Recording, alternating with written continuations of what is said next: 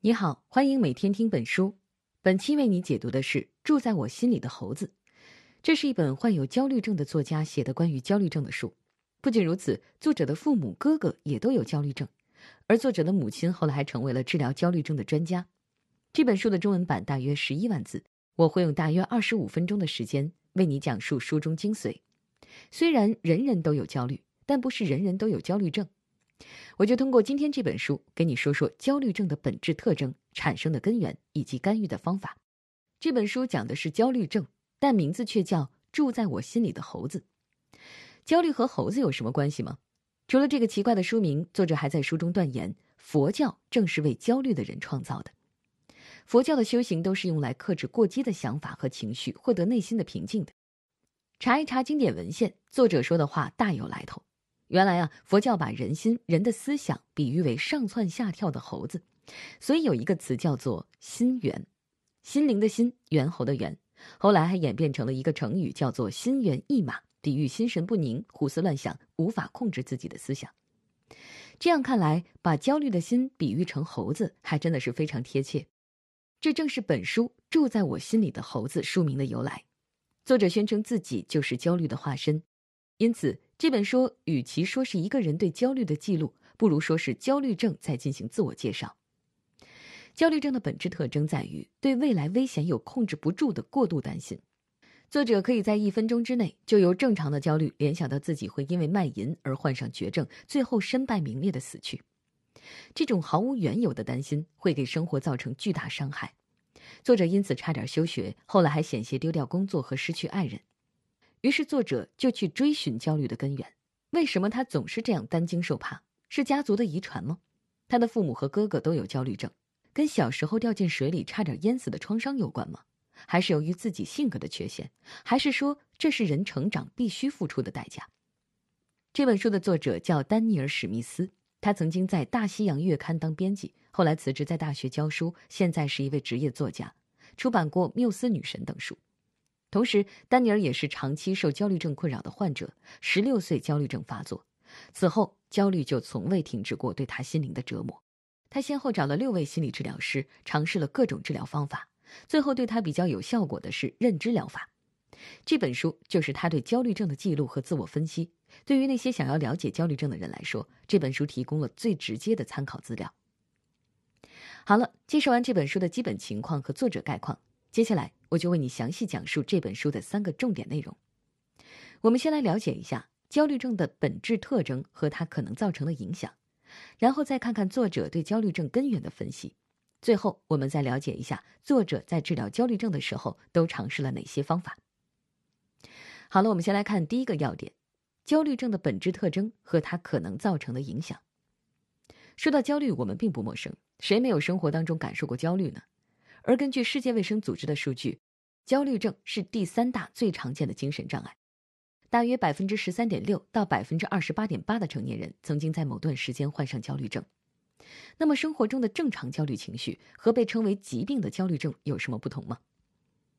回想一下，你一般会在什么情况下感到焦虑呢？你是不是会因为某一次考试或者某一个会议报告而焦虑？但等事情过去了，焦虑也就消失了。这其实就是正常的焦虑情绪，有明确的诱因，并且会随着压力事件的结束而明显缓解甚至消失。但焦虑症可不一样，在心理学上，焦虑症又叫做焦虑性神经症，它的基本特征就是泛化且持续的焦虑。也就是说，虽然没有什么明确的原因，但患者就是会莫名其妙的感到紧张、担心，而且这种情况往往会持续半年甚至更久，严重影响正常的工作和生活。除了心理上的焦虑，患者在生理上也会出现肌肉紧张、发抖、出汗、头晕、心悸、肠胃痉挛等等不适反应。下面，我们就通过作者丹尼尔对一次焦虑发作的记录，来近距离的了解一下焦虑症。丹尼尔在写作本书的过程中，有一次计划在四个小时内至少完成五百字。期间，为了确定几个词语是否准确，于是上网查资料，查着查着就开始分心了。比如，今天晚上吃什么呢？是不是要下雨了？我三十好几了，还没有去过蒙大拿，等等。这一晃，时间过去了两个小时，还没写几个字儿呢。丹尼尔开始焦虑了，于是想把注意力拉回来干正事儿。到此为止，并没有什么稀奇的，每个人都会分心有杂念，没有完成计划有焦虑也是正常的。但是丹尼尔的杂念挥之不去，越来越多，赶不走杂念，让他越来越焦虑，开始联想自己这么焦虑的话，肯定写不好东西，注定会失败，编辑不再跟他签约，付不起房租，贫穷、疾病、死亡等等。丹尼尔开始呼吸急促、出汗、坐立不安、浑身颤抖、轻声哭泣，想要冲出房间，感觉自己就要发疯了。通过这个例子，我们可以看到正常焦虑和病理性焦虑的分界线。这种在工作过程中分心的现象，实在是很平常的事情。即使焦虑，也是基于现实的，因为真的浪费了时间。这种焦虑持续的时间也会很短，可能吃个午饭，这个焦虑就过去了。因此，以现实为基础的、可以控制的、持续时间短的焦虑都是正常的。相比之下，丹尼尔就完全不同了。从浪费时间这个正常的想法截断，后面的一连串想法越来越偏离现实。联想自己是一个失败的作家，会被编辑除名，付不起房租，贫穷、疾病、死亡等等，这些想法全是对未来的不祥预感，好像大难临头，世界末日就要到来，同时还伴随着强烈的身体反应。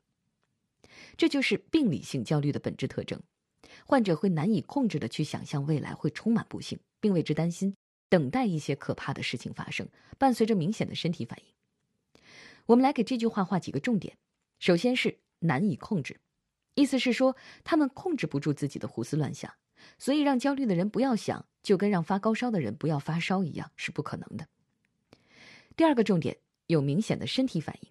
如丹尼尔产生的呼吸急促、出汗等现象。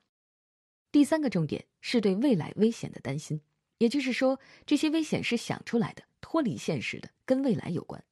如果担心的事情未来没有发生的话，相关焦虑就会消失；或者未来每天都是完全确定的、大致相同的，可能就不会有焦虑了。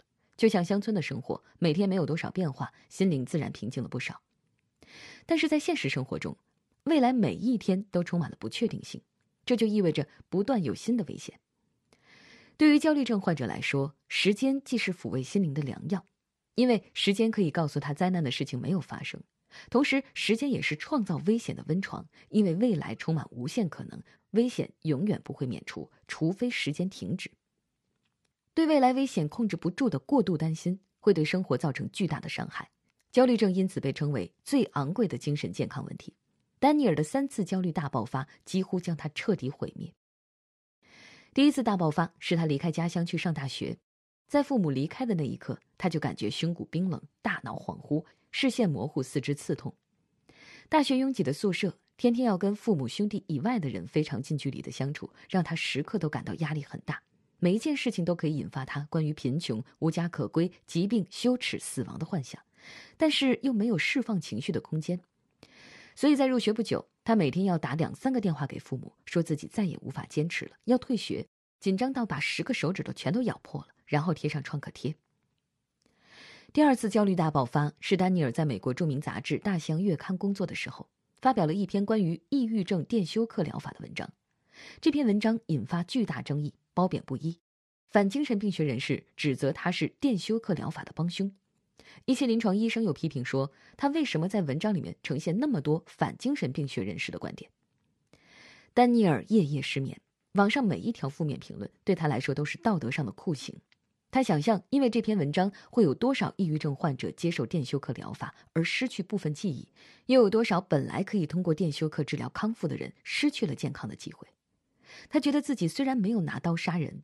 但是这篇文章就是一把刺向全世界无数人的刀，是他夺取了无辜者的生命。焦虑使得丹尼尔汗流浃背，不得不每隔一个小时就要到卫生间处理汗水。他要崩溃了，要辞职。第三次焦虑大爆发是和女朋友出去旅行，要到陌生的地方和陌生的人接触两个星期，各种担心和害怕，让他的心里时时刻刻都处在崩溃的边缘。这让他在旅行到威尼斯的时候再也无法忍受了，跟女朋友提出分手，结束旅行。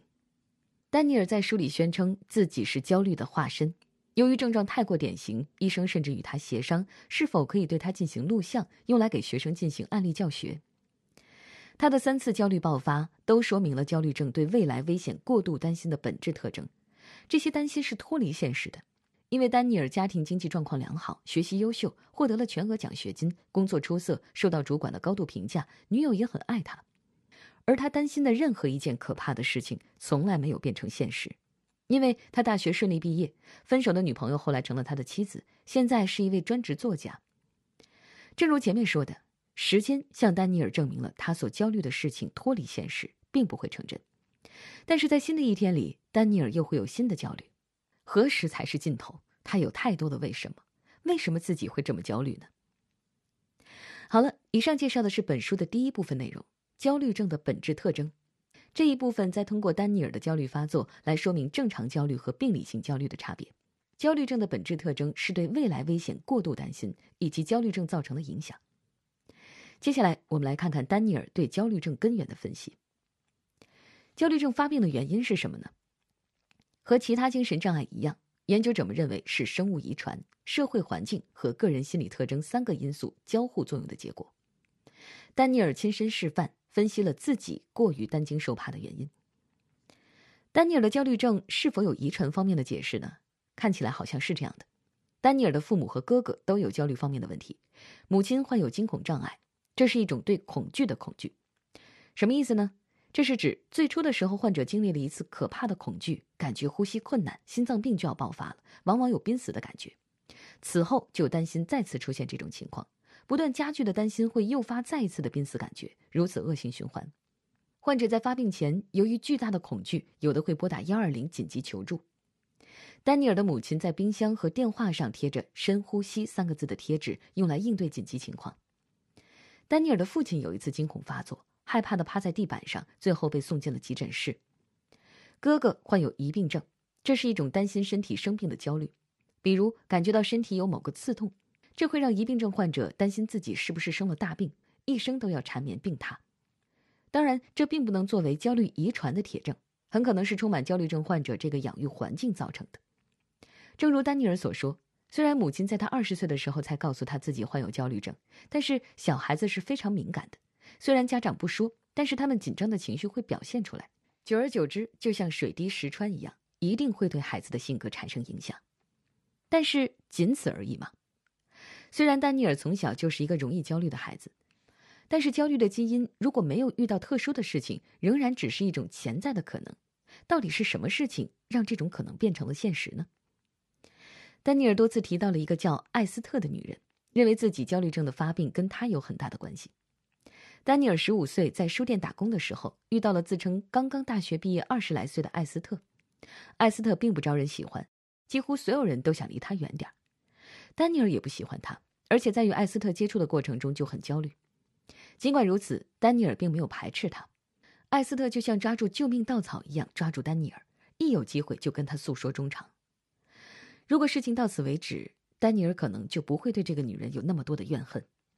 十六岁临近毕业，在一场计划之外的同性恋派对上，喝醉酒以及莫名其妙的难以拒绝，丹尼尔与艾斯特发生了关系。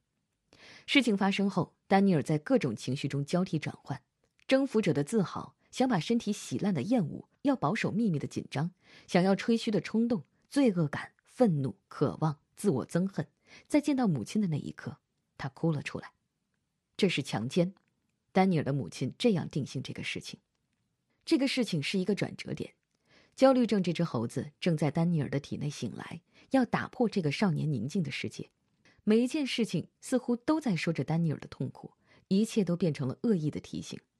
电视里的广告、荡秋千的孩子，似乎都在嘲笑丹尼尔已经失去了童真，而且很可能感染了艾滋病，满身病毒，自己最后将会可耻而悲惨的死去。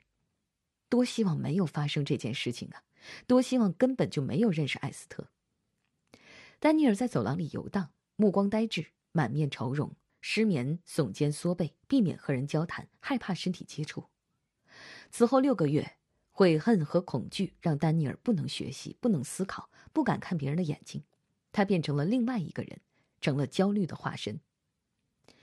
丹尼尔后来并没有染上艾滋病，反而是大学宿舍那些关于青春和性更加开放大胆的交流，让丹尼尔这方面的焦虑缓解了。但是他的焦虑症并没有消失。焦虑一旦被唤醒，整个事情就发生了本质的变化。艾斯特只不过是一个诱发焦虑症的导火索而已，没有艾斯特还会有李斯特。丹尼尔认为自己的焦虑症一定是由更深层次的缺陷导致的，因为自己本可以不靠近艾斯特的，是什么东西让他一步步走向危险的呢？可能是性格上的缺陷。丹尼尔这样分析是有一定道理的，因为一个有主见、自信和意志坚定的人是不会被周围的事物左右的。自己性格软弱，就像明明不喜欢艾斯特，但还是无条件的顺从了别人的意志。或许是这些因素把自己推向了焦虑的深渊。这个解释还是让人不满意，因为丹尼尔明明知道那是一个危险的陷阱。动物在遇到危险的时候，会有求生的本能，让自己远离危险。俗话说，兔子急了也会咬人。何况丹尼尔是一个人呢？到底是什么力量在对抗求生的本能，让人明知山有虎，偏向虎山行呢？丹尼尔的母亲用了“反恐惧”这个术语来解释，什么意思呢？就是说，在某些情况下，焦虑的人会靠近任何他害怕或者让他感到很不舒服的东西。这可能是因为大脑的一部分所害怕的东西，事实上正是大脑另一部分所喜欢和崇拜的东西。换句话说，就是痛并快乐着吧。比如很多表演家，就是一边感到恐惧，一边又走上舞台。胆小敏感的丹尼尔，难道是崇拜冒险吗？分析到此，仍然一团迷雾。历史上最焦虑的哲学家克尔凯郭尔，如果还活着，一定会对今天我们把过度焦虑看作疾病感到震惊，因为在他看来，焦虑是人的宿命，焦虑越大，人越伟大。什么意思呢？因为人在成长过程中会面临很多选择，必然产生焦虑，因此焦虑是人成长必须忍受的痛苦。把焦虑的根源解释成成长必须付出的代价，这种观点并不能给焦虑症患者带来安慰，反而是一种冒犯。因为丹尼尔在吃汉堡的时候选择加生菜还是加番茄一点都没有困难，但是在选择要烧烤汁还是番茄酱作为调味酱的时候却产生了焦虑。丹尼尔看不出这些选择之间有任何重大的差别，也看不出这个微不足道的选择如何就促进了自己的成长。焦虑并没有伟大的根源，过度的焦虑仍然是一种疾病。好了，以上介绍的是本书的第二部分内容，作者对自己焦虑症根源的分析。这一部分在说丹尼尔如何分析自己焦虑症产生的根源，可能跟家族遗传、突发事情和性格有关。并且对焦虑是成长必须付出的代价这种观点进行了反思。接下来来看第三个要点：丹尼尔尝试了哪些治疗焦虑症的方法？揭开童年的创伤就可以让丹尼尔的焦虑症康复吗？丹尼尔的母亲长期受惊恐障碍的折磨，后来成了专门治疗焦虑症的专家。面对儿子的焦虑症，他有什么好的办法吗？跟很多心理治疗师一样，母亲认为焦虑来源于心灵的创伤。因此，只要找到那个最原始的创伤之后，焦虑症就会缓解。这位母亲真的找到了。丹尼尔在三岁的时候掉进水里，差点淹死，被救上来之后，二十多个小时不说话。虽然第二天就恢复的跟往常一样，但是随后几件事情似乎都跟溺水造成的恐惧有关。比如四岁的时候，丹尼尔就很担心抽水马桶；六岁的时候害怕游泳，甚至连游泳馆都不敢靠近等等。这样看来。丹尼尔怕水，的确可能跟当初掉进水池有关，但是跟现在的焦虑有什么关系呢？即使那就是恐惧的根源，在知道了这一点之后，焦虑症也没有任何缓解。呼吸放松法是丹尼尔的母亲对抗焦虑的强大武器，这个对丹尼尔有用吗？丹尼尔焦虑发作、坐立不安的时候，尝试过这种方法：将手放在肚子上，一次比一次更深的呼吸，感受肚子在呼吸过程中的上下起伏。一遍、两遍、三遍，丹尼尔感觉到了一点点平静，但是只是在坐着的时候有效果。一旦站起来，刚才那点平静一下子就消失了，恐惧、紧张仍然还在，而且感觉更糟糕。丹尼尔的母亲除了用呼吸放松法缓解焦虑之外，还有一个方法是直接面对自己最害怕的东西，这个在临床心理学上叫做满贯疗法，起源于二十世纪五十年代。这个方法第一次成功治疗了一名少女对汽车的恐惧。治疗过程是这样的：治疗师强迫这名少女坐在汽车后座上，她的焦虑很快就达到了惊恐程度，但是仍然让她坐在座位上。四个小时之后，她再也不害怕汽车了。丹尼尔的母亲觉得这个方法对自己有用，但是对丹尼尔也没有效果。需要说明的是，满贯疗法可能会给患者带来危险，所以现在一般都不再使用了。而是采用比较缓慢的，一次一次逐渐面对害怕的东西来减轻焦虑。这个方法被称为等级暴露疗法。倾诉和释放情绪能安慰焦虑的心灵吗？丹尼尔先后经过了六位心理治疗师的治疗。虽然他们对焦虑的看法各不相同，但是在治疗焦虑症的时候，前五位治疗师的方法是类似的，就是鼓励丹尼尔说出自己焦虑的事情，释放情绪。这也是治疗焦虑症最传统的方法。这样的方法并没有实质的效果，倾诉和释放情绪能短暂的让人平静一会儿，但是接下来仍然是无穷无尽的担心。难道丹尼尔的焦虑症就无法治疗了吗？前面提到，他因为发表的文章受到质疑，经历了焦虑症的大爆发。这个时候，他遇到了第六位治疗师桑德拉。桑德拉使用的是认知疗法，这种疗法认为焦虑情绪是由两个因素决定的，一个是客观的危险水平，另一个是人们对危险是怎么想的。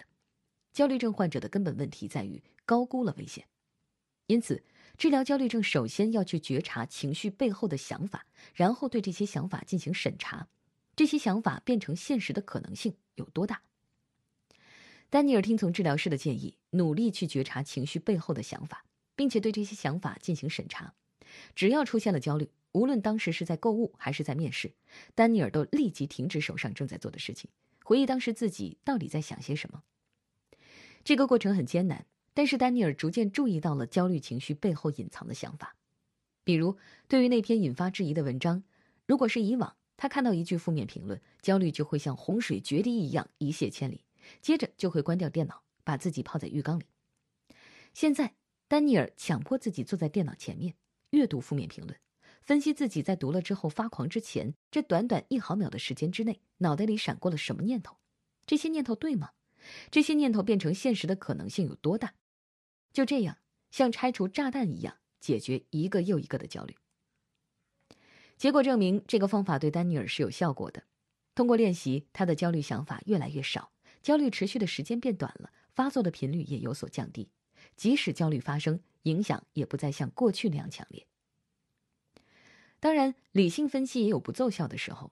这时，丹尼尔就会回忆起治疗师教给他的第一个方法，叫做视角转移法。